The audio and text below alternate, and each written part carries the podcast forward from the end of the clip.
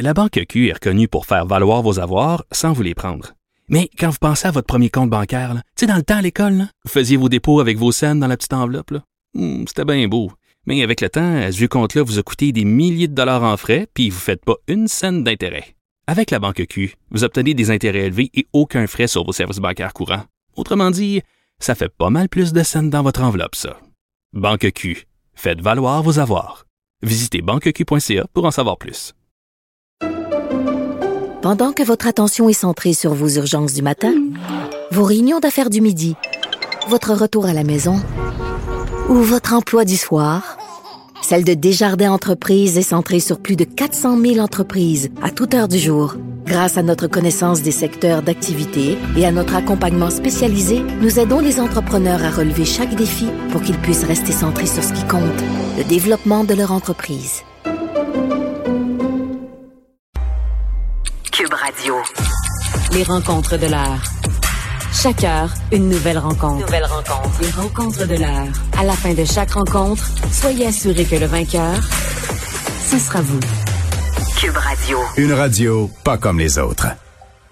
Le monde judiciaire avec Nada Bouvefta, avocate en droit criminel et protection de la jeunesse. Bonjour Nada. Bonjour Mario, bonjour Vincent.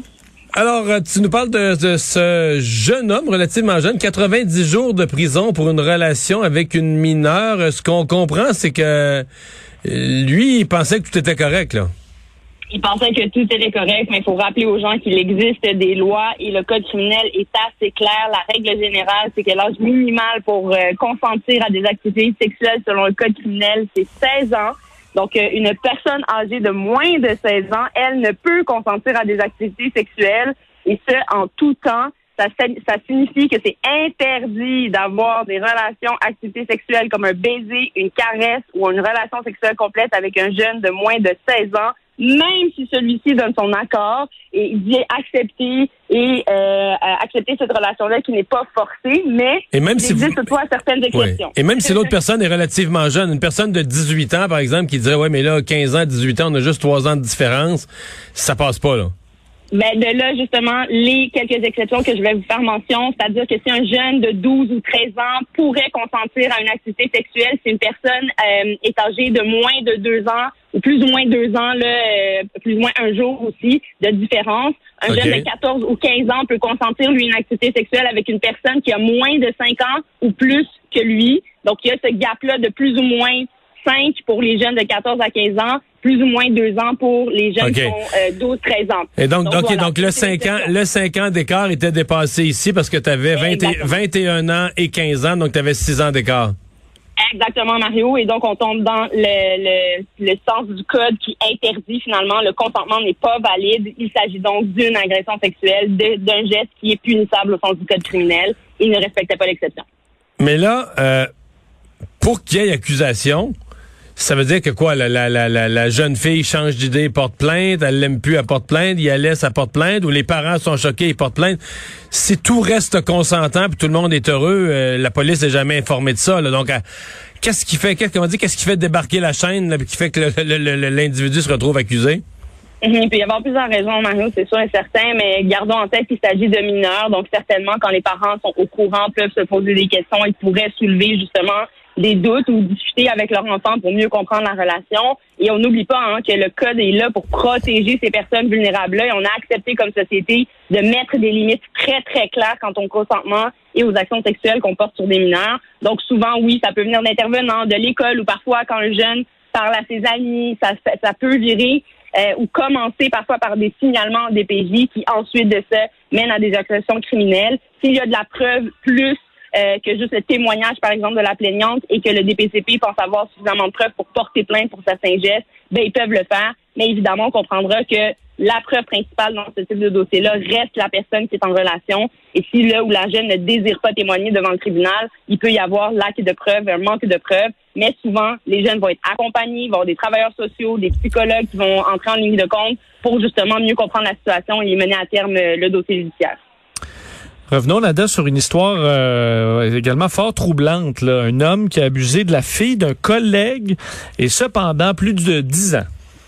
plus de 10 ans, en plus d'être euh, un homme qui fait partie du système carcéral, donc un ancien agent correctionnel qui avait en plus une position donc d'autorité, quelqu'un qui pouvait sembler être une personne sans euh, passé judiciaire, sans problème. Il dit avoir eu un choc quand il avait vu euh, la petite fille de son ami qui semblait très proche sortir nue de la salle de bain et que de là, il a eu un déclic depuis, malheureusement, porter des gestes dont je ne ferai même pas mention à la radio tellement euh, que c'est extrême, en fait, des gestes euh, quand même assez proches de cette jeune fille-là. La prenait en photo également euh, nue, donc possession de pornographie juvénile et euh, accusée de gestes contre elle. Et ce qu'on comprend ici, c'est qu'il y avait un lien de confiance en plus avec la famille le père de cet enfant-là. Et la question que je soulève, Vincent, dans ce dossier-ci, ce qu'on a vu au début de l'été, je sais pas si tu te souviendras, ou vers la fin de l'été, mais la plainte qui avait été retenue en civil parce que les parents ne sont, sont pas assurés de la sécurité de leur enfant. Alors ici, peut-être que la question se posera, mais où était ce père-là qui était ami avec ces individus-là? Comment ça, sa petite fille s'est retrouvée seule avec lui? À ce point pour pouvoir même prendre des photos puis avoir des gestes quand même assez euh,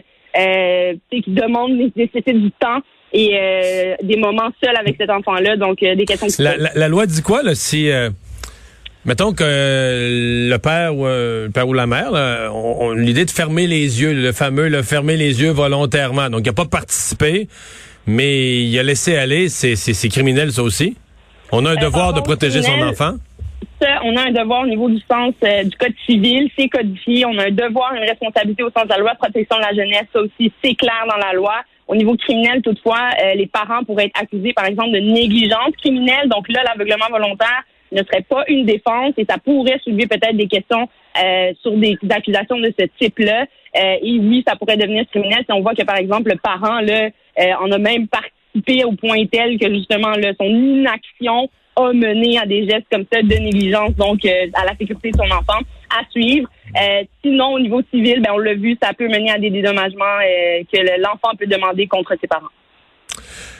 Accident qui survient hier soir euh, dans la région de Québec. On le dit souvent, si vous êtes la cause d'un accident, euh, c'est toujours, même si euh, vous avez mal conduit, même peu importe les circonstances, il faut s'arrêter.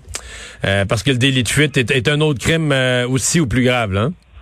Oui, effectivement, Mario. est ce que je tiens à mentionner et clarifier devant le public par rapport à ce sujet-là, c'est qu'il y ait accident, qu'il y ait, je veux dire, mort ou pas, blessé ou pas, n'est pas la question dès qu'il y a accrochage en tant que conducteur ou propriétaire d'un véhicule impliqué dans une collision.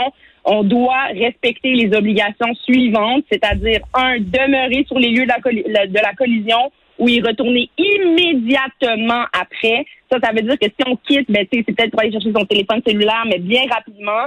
Et même là, il y a de la jurisprudence où les gens ont été déclarés coupables, donc on reste sur les lieux, apporter l'aide nécessaire, évidemment, si les personnes ont subi des préjudices, fournir à l'agent de la paix tous les papiers, les documents nécessaires pour euh, évaluer et avoir les renseignements nécessaires. Et il faut faire un appel aussi à l'agent de la paix si quelqu'un est blessé. C'est une obligation. Et la dernière obligation qu'on a pour ne pas être accusé de délit de fuite, c'est de communiquer sans délai euh, avec un poste de police le plus près si la collision implique, euh, par exemple, un véhicule qui est inoccupé, quelqu'un qui aurait fui de l'autre côté, on a un devoir de, de, le dire à la police et on peut faire face soit à des accusations pénales, donc des amendes qui peuvent être jusqu'à 600 dollars plus euh, une perte de 9 points au permis de conduire. évidemment, on comprendra, Mario, que ça a un impact aussi sur les assurances et sur euh, la SAC qui peut suspendre le permis également. Mais il peut y avoir des accusations au criminel de délit de fuite. Et oui, ça laisse des tâches dans les dossiers quand même assez sérieuses pour le reste et l'avenir des gens. Donc, dès qu'on on s'accroche, même si c'est au coin de rue, puis on pense que personne ou l'autre personne, elle, est partie, on doit rester et on communique avec la police au risque de se faire accuser de délit de fuite. Mais le délit de fuite va être euh, pénal et traité par le code de la route, etc., dans le cas où, justement, là, il y a juste de la tôle, des bris mineurs. Mais je corrige-moi, de la minute que tu quittes un lieu d'accident, où il y a des, t'as causé des, des, blessures ou même des décès, mais qu'il y a des personnes impliquées, etc. Là, on, entre tout de suite dans le champ criminel. Là.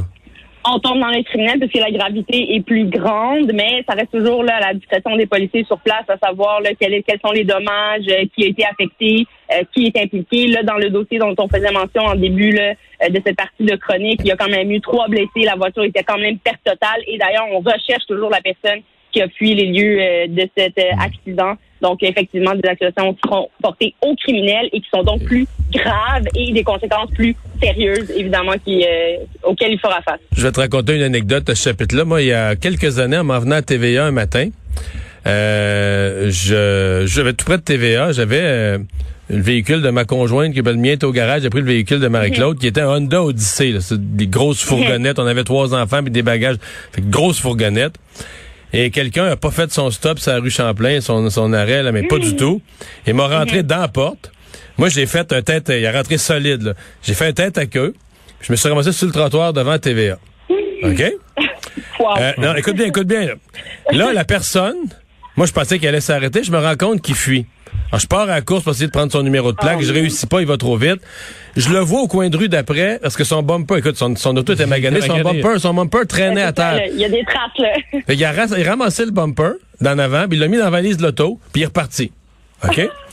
Là, la police vient, le policier était très courtois, tout est correct, c'est pas si grave, je suis pas blessé. J'ai couru comme un vieil, comme un, un chevreuil, un chevreuil, c'est pas blessé.